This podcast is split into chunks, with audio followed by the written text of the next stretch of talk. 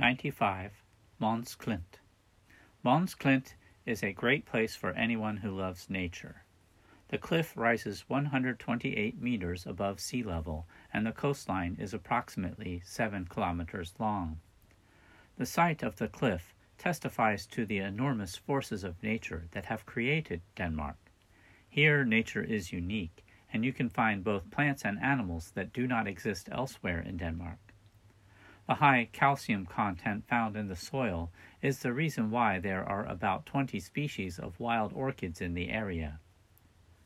The cliff is very dynamic and is influenced both by wind and weather, which also means that it is in an eternal breakdown. This degradation gives the water in front of the cliff a distinctive blue green color, and it also contains exciting fossils from the past wildlife. During the winter and spring periods, there is the greatest likelihood of landslides on the cliff, but they can come all year round.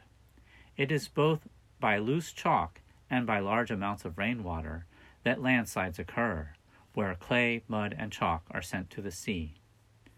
The biggest in recent times occurred in 2007 when the ornament known as Great Speech fell into the water.